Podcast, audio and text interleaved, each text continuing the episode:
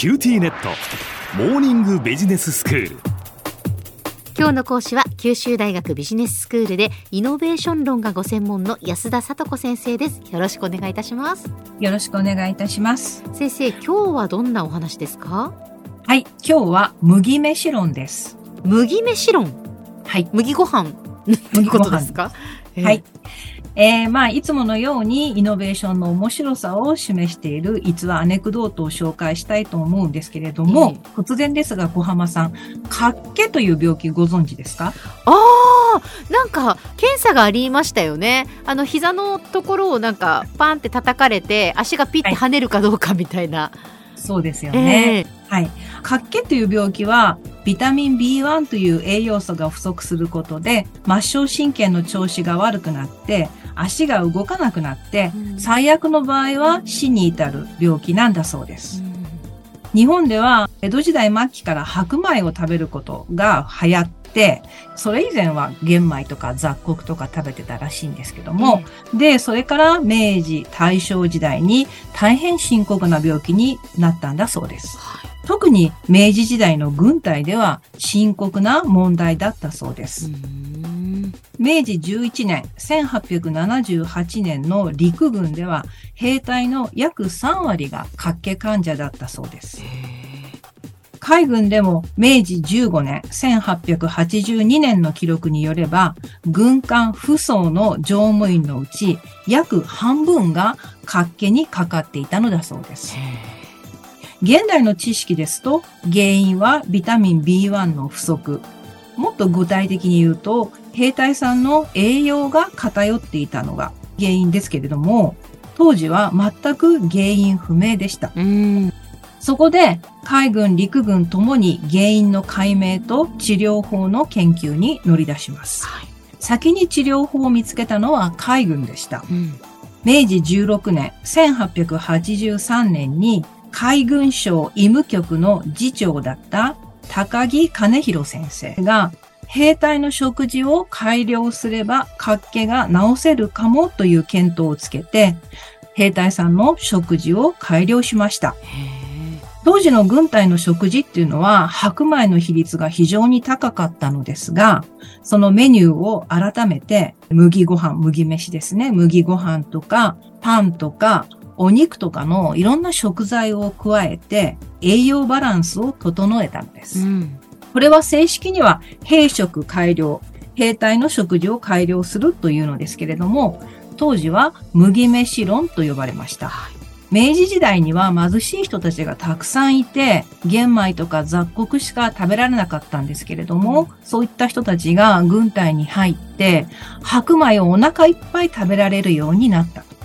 それなのに、わざわざ貧しい人たちが食べる麦飯を兵隊に支給するのかという、こう皮肉を込めた呼び名だったんですね。ほこの兵食改良によって、2、3年のうちに海軍での活気患者はほぼゼロになりました。兵食改良は病気の画期的な治療方法ですので、紛れもないイノベーションでうす。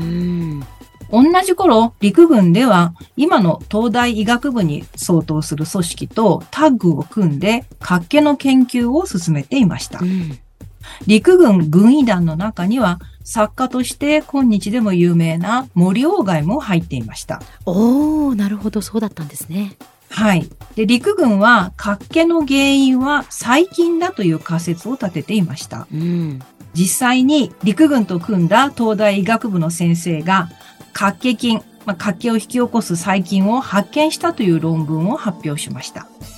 そして陸軍は海軍の兵食改良を鋭く批判します。しかし、この活気菌発見の論文は、当時医学研究の最高権威だった北里柴三郎が見事に否定します。う ん陸軍はこれで面目を失ってしまいました。この後陸軍はなんと40年間海軍の兵食改良を取り入れることを拒否し続けました。ええそうなんです。陸軍がイノベーションを拒否し続けたこの40年間は日清戦争、日露戦争を戦った期間でもあったんですけれども、多くの陸軍兵士が戦闘ではなく活気で命を落としたそうです。そうですか。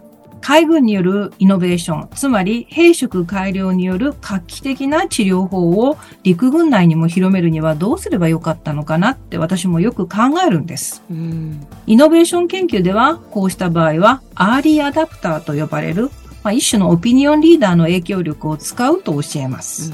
アーリーアダプターというのは流行やトレンドに敏感で、いち早くイノベーションを取り入れる人たちで、しかも他人から尊敬されているグループのことなんですうね。ん。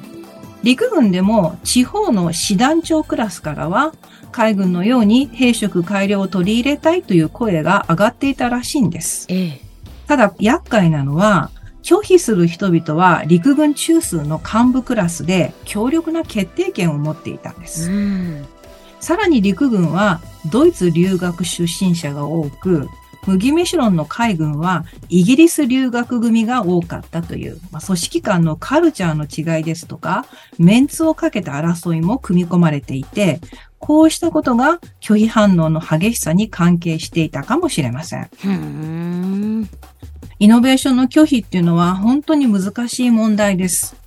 麦飯論っていうのは、まあ今日は簡単にお話ししましたけれども、ええ調べれば調べるほど陸軍の主張は結構筋が通っていて、自分が当時の関係者ならば、確かに麦飯論の普及は難しいかもなぁと感じるところも多いんですね。へえ。あもし、もし詳しくお知りになりたい場合は、中央経済社から出ている、イノベーション論入門という本の第3章をご覧ください。はい。では先生、今日のまとめをお願いします。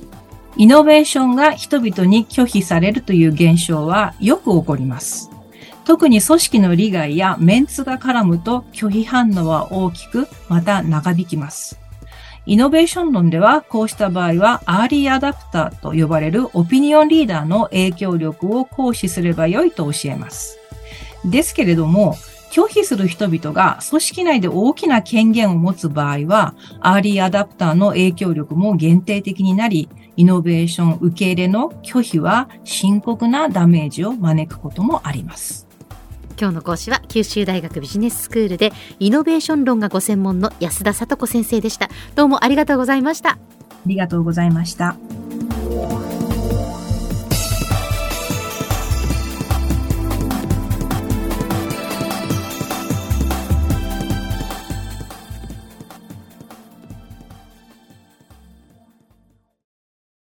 QTnet 私を捨てて他に乗り換えるの？君は僕には高嶺の花すぎたんだ。それに彼女はありのままの俺をそのまま受け入れてくれるって。今お使いのスマホそのままで。乗り換えるなら QTモバイル。